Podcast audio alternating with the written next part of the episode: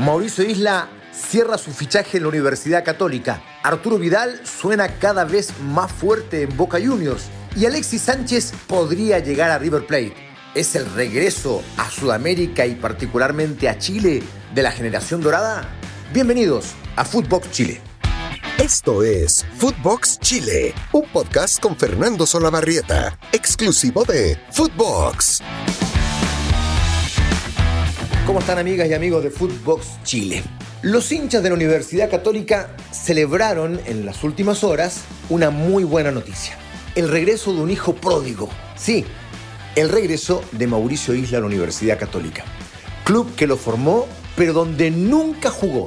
Hubo una disputa por su pase, eh, quien lo representaba lo saca de la Universidad Católica pagando una cifra que Católica consideró mucho menor, pero se aprovecharon y solo pagaron derechos de formación, decían en Católica.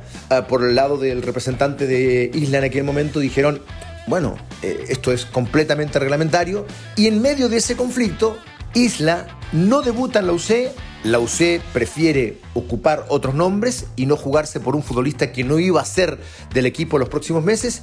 E Isla, ante esta situación, decide ir a entrenar a la selección chilena y termina siendo uno de los pocos, si no el único jugador en la historia del fútbol chileno que jugó antes por la selección adulta que en la primera división profesional. No había debutado en la UC.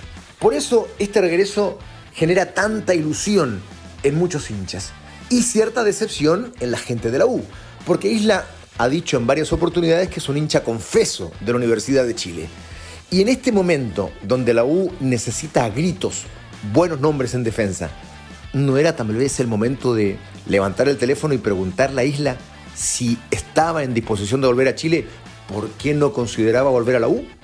Bueno, cierro paréntesis, la U no lo hizo e Isla vuelve a la Universidad Católica que se refuerza para este segundo semestre de muy buena manera. Desde el regreso de Holland, el propio regreso de Agüet, que es en sí un refuerzo, la llegada de Isla, eh, eh, el eventual regreso de Dituro y también de César Pinares. En fin, eh, Isla llega a sumar con números que vamos a analizar si son o no los números adecuados para ver si está plenamente vigente o no ha decaído, igual que los números que vamos a ver de Arturo Vidal y de Alexis Sánchez, no hay ninguna duda, pero para el fútbol chileno a mí me parece que a Isla le sobra, le sobra absolutamente. En el Brasileirado 2022 jugó solo 6 partidos, apenas 4 de titular, 381 minutos, 64 minutos de promedio por partido, anotó un gol.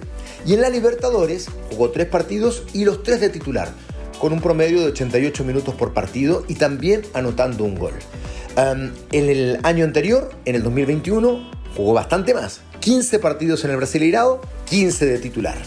Em, y también por Copa Libertadores jugó 11 partidos, 4 de ellos como titular.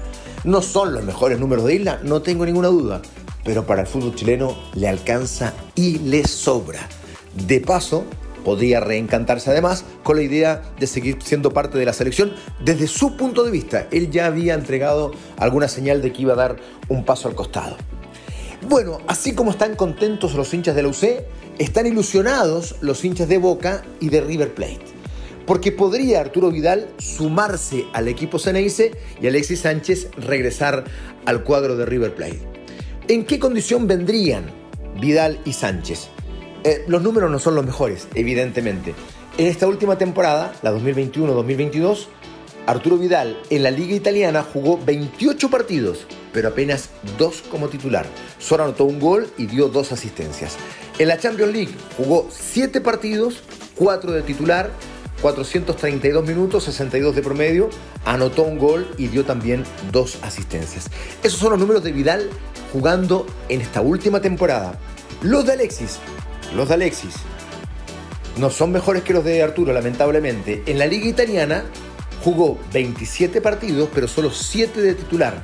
989 minutos con 37 minutos de promedio por partido de aquellos 27 que jugó.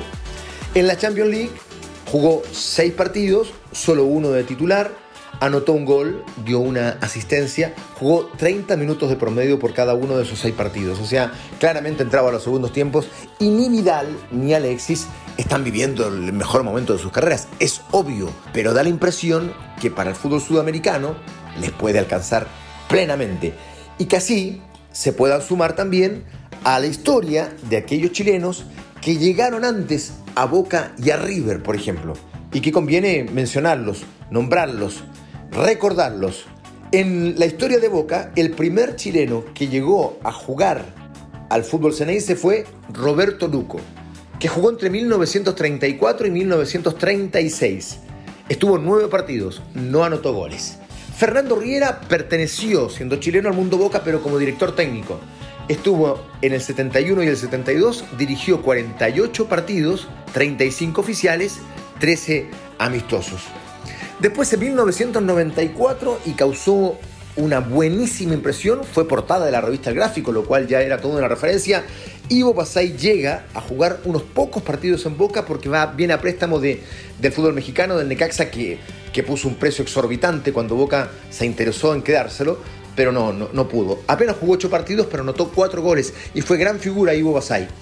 Gary Medel tiene los mejores números en Boca, evidentemente, dejó un grandísimo recuerdo. Jugó entre el 2009 y el 2010 con 48 partidos, 7 goles. Después, José Pedro fue en salida. En el 2014 y el 2015 jugó 35 partidos, anotó un gol. Y el último chileno que ha vestido la camiseta de Boca fue Brandon Cortés, que en el 2019 jugó dos partidos, sin anotar goles. Si llegara a Flamengo, ¿quiénes han estado antes en Flamengo? A propósito de Arturo Vidal, que tiene una oferta, parece que económicamente mucho más atractiva de parte del Flamengo. De hecho, dicen que le estaría ofreciendo 3 millones de dólares por año. Bueno, en Flamengo, en 1915 jugó Héctor Parra, cuatro partidos sin anotar goles. Después, el paso más importante de un jugador chileno en Flamengo, seguramente. Gonzalo Fierro, por lo menos en números. 94 partidos jugados entre el 2008 y el 2011, dos goles. Claudio Maldonado, entre el 2009 y el 2012, otra gran figura en el fútbol brasileño. 75 partidos jugados, un gol. Marco González, el 2012 al 2014, 74 partidos jugados, dos goles, el defensor.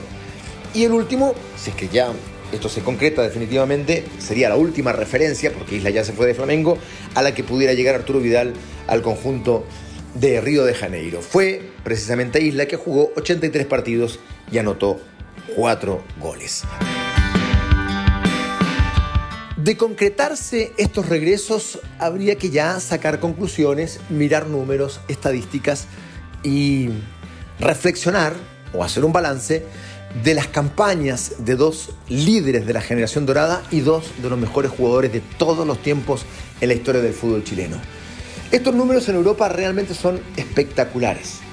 Fíjense ustedes, Arturo Vidal, vamos a dar por hecho que termina su, ciclo en Europa. Bueno, jugó 15 temporadas, si fuera así, ¿no?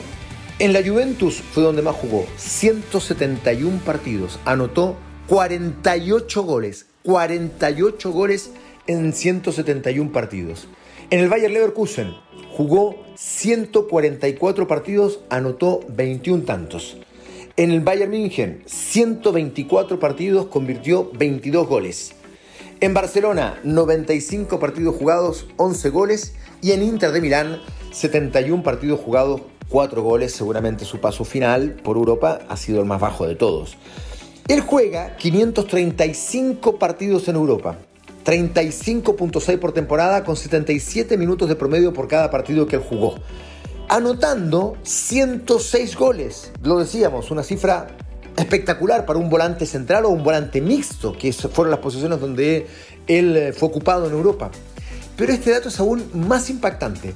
Él convierte 106 goles, pero aporta 80 asistencias. 80 asistencias. Los números de Arturo Vidal son sencillamente espectaculares, espectaculares.